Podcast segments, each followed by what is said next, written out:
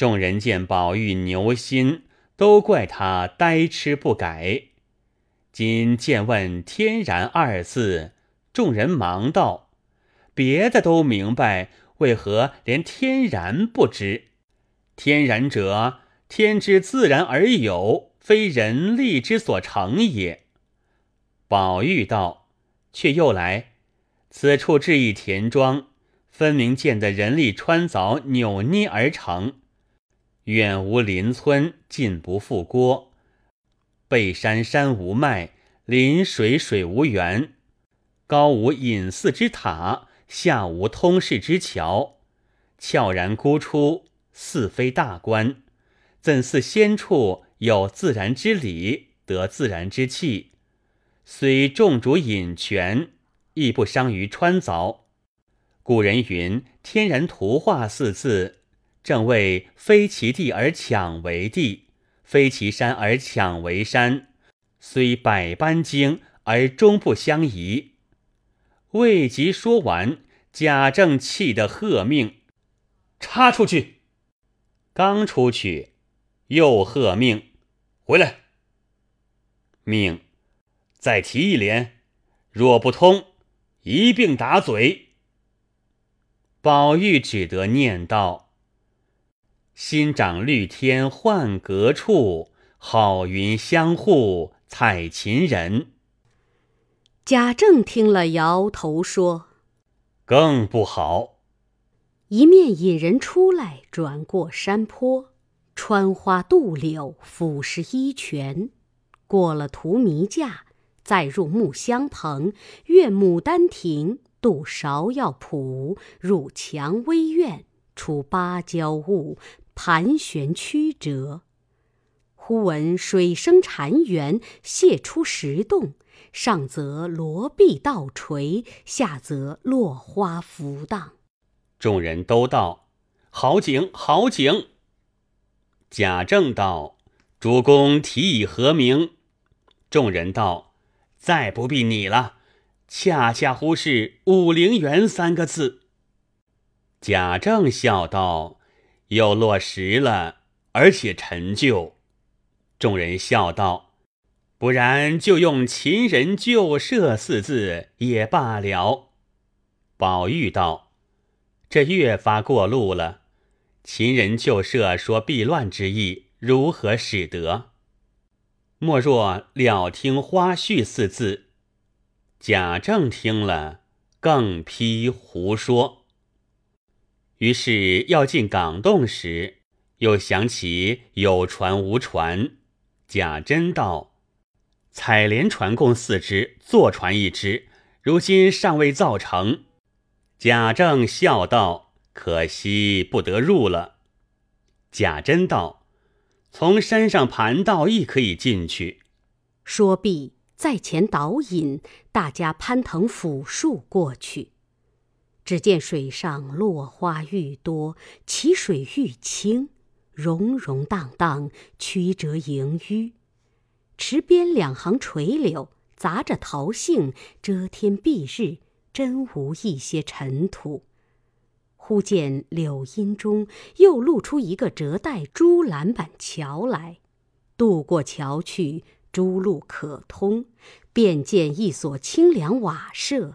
一色水磨砖墙，青瓦花堵，那大主山所分之脉，皆穿墙而过。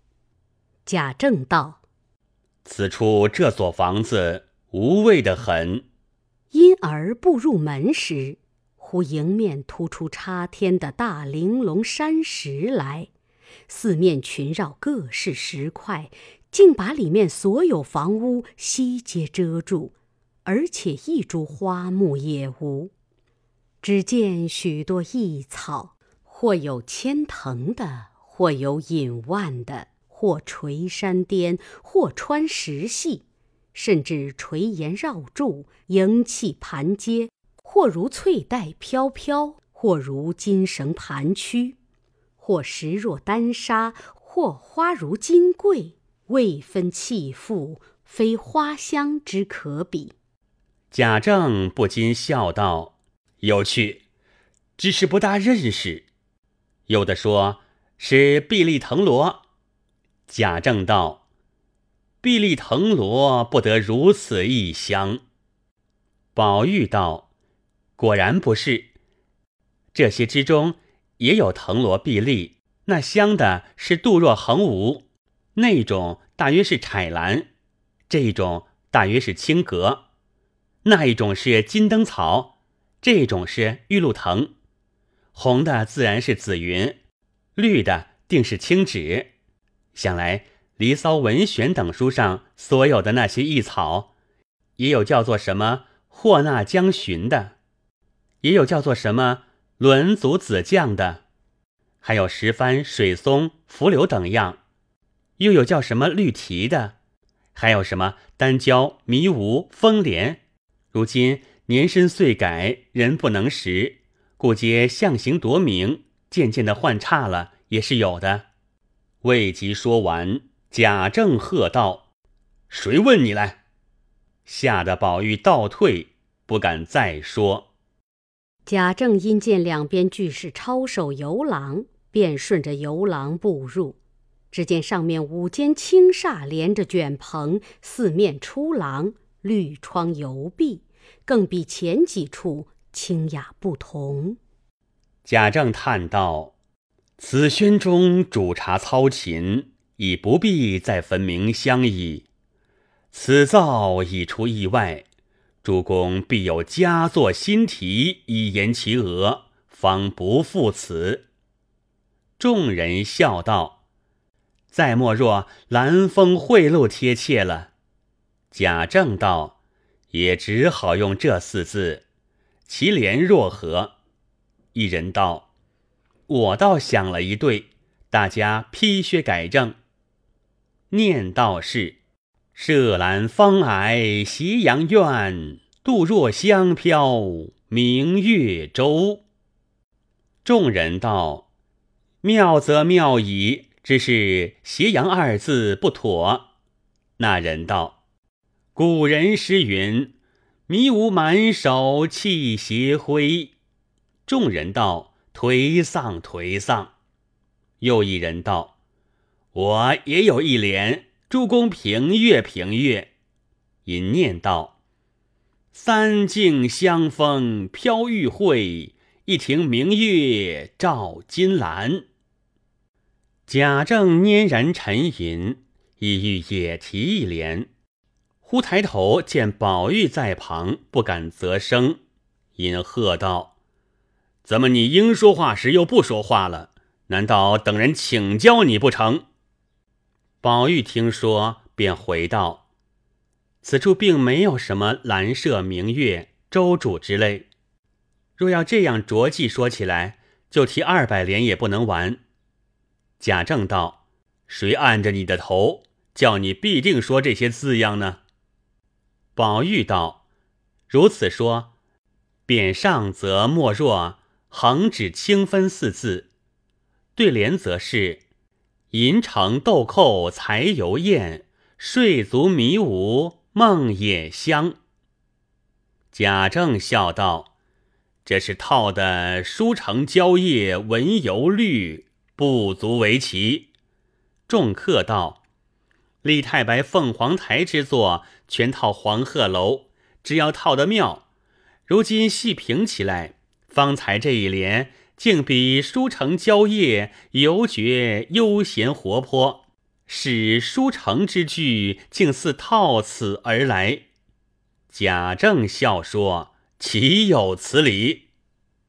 说着，大家出来，行不多远，则见重阁巍峨，层楼高起，面面临宫合抱，条条复道盈纡。青松拂檐，玉兰绕砌，金辉兽面，彩幻枝头。贾政道：“这是正殿了，只是太富丽了些。”众人都道：“要如此方式，虽然贵妃重节尚俭，天性物繁乐朴，然今日之尊，礼仪如此，不为过也。”一面说，一面走，只见正面现出一座玉石牌坊来，上面龙盘螭户，玲珑凿就。贾政道：“此处书以何文？”众人道：“必是蓬莱仙境方妙。”贾政摇头不语。宝玉见了这个所在，心中忽有所动，寻思起来，倒像哪里曾见过的一般，却一时想不起哪年月日的事了。贾政又命他做题，宝玉只顾细思前景，全无心于此了。众人不知其意，只当他受了这半日的折磨，精神耗散。才尽词穷了，再要考难逼迫，着了急或生出事来，倒不便，遂忙都劝贾政：“罢罢，明日再提罢了。”贾政心中也怕贾母不放心，遂冷笑道：“你这畜生也竟有不能之时了。也罢，限你一日。”明日若再不能，我定不饶。这是要紧一处，更要好生做来。说着，引人出来，再一观望，原来自进门起所行至此，才游了十之五六。有执人来回，有雨村处遣人回话。贾政笑道。此数处不能游了，虽如此，到底从那边出去，纵不能细观，也可稍览。说着，引客行来，至一大桥前，见水如金莲一般奔入。原来这桥便是通外河之闸，引泉而入者。贾政因问：“此闸何名？”宝玉道：“此乃沁芳泉之正源，就名沁芳闸。”贾政道：“胡说，偏不用沁芳二字。”于是，一路行来，或青塘茅舍，或堆石为园，或编花为友，或山下得幽尼佛寺，或林中藏女道丹房，或长廊曲洞，或方厦园亭。贾政皆不及进去，因说半日腿酸，未尝歇息。忽又见前面又露出一所院落来，贾政笑道：“到此可要进去歇息歇息了。”说着，一径引人绕着碧桃花，穿过一层竹篱花帐编就的月洞门，俄见粉墙环护，绿柳周垂。贾政与众人进去，一入门，两边都是游廊相接，院中点衬几块山石，一边种着数本芭蕉，那一边乃是一棵西府海棠，其势若伞，丝垂翠缕，趴土丹砂。众人赞道：“好花，好花！”从来也见过许多海棠，哪里有这样妙的？贾政道：“这叫做女儿堂，乃是外国之种。俗传系出女儿国中，云彼国此种最盛，以荒唐不经之说罢了。”众人笑道：“然虽不经，如何此名传久了？”宝玉道：“大约骚人勇士。”以此花之色红晕若失之，清若似服病，大近乎闺阁风度，所以以女儿命名。想因被世间俗恶听了，他便以野史转入为证，以俗传俗，以讹传讹，都认真了。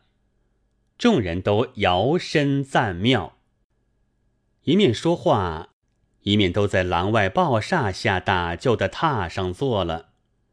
贾政因问：“想起个什么新鲜字来题词？”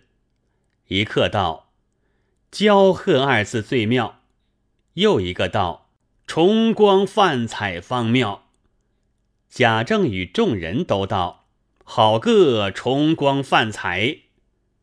宝玉也道：“妙极！”又叹：“只是可惜了。”众人问：“如何可惜？”宝玉道：“此处焦糖两值，其意暗蓄红绿二字在内。若只说焦，则糖无着落；若只说糖，焦亦无着落。故有焦无糖不可，有糖无焦更不可。”贾政道：“依你如何？”宝玉道：“依我。”提红香绿玉四字，方两全其妙。贾政摇头道：“不好，不好。”说着，引人进入房内。只见这几间房内收拾的与别处不同，竟分不出间隔来的。原来四面皆是雕空玲珑木板，或流云百幅，或岁寒三友。或山水人物，或翎毛花卉，或集锦，或博古，或万福万寿，各种花样皆是名手雕镂、五彩镶金嵌宝的。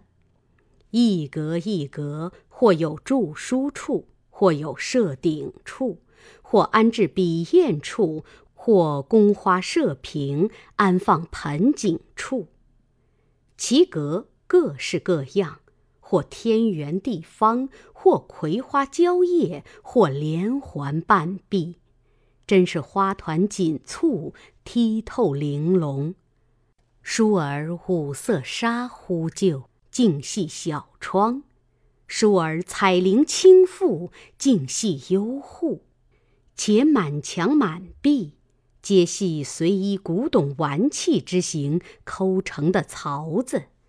诸如琴、剑、悬瓶、桌瓶之类，虽悬于壁，却都是与壁相平的。众人都赞：好精致响头，难为怎么想嘞？原来贾政等走了进来，未进两层，便都迷了旧路。左桥也有门可通，右桥又有窗暂隔。即到了跟前，又被一架书挡住。回头再走，又有窗纱明透，门径可行。即至门前，忽见迎面也进来了一群人，都与自己形象一样，却是一架玻璃大镜相照。即转过镜去，一发见门子多了。贾珍笑道。老爷随我来，从这门出去便是后院从后院出去倒比先进了。说着，又转了两层纱橱锦阁，果得一门出去。院中满架蔷薇宝相。转过花帐，则见清溪浅阻，众人诧异：这股水又是从何而来？贾珍遥指道。原从那闸起流至那洞口，从东北山坳里引到那村庄里，又开一道岔口引到西南上，共总流到这里，仍旧合在一处，从那墙下出去。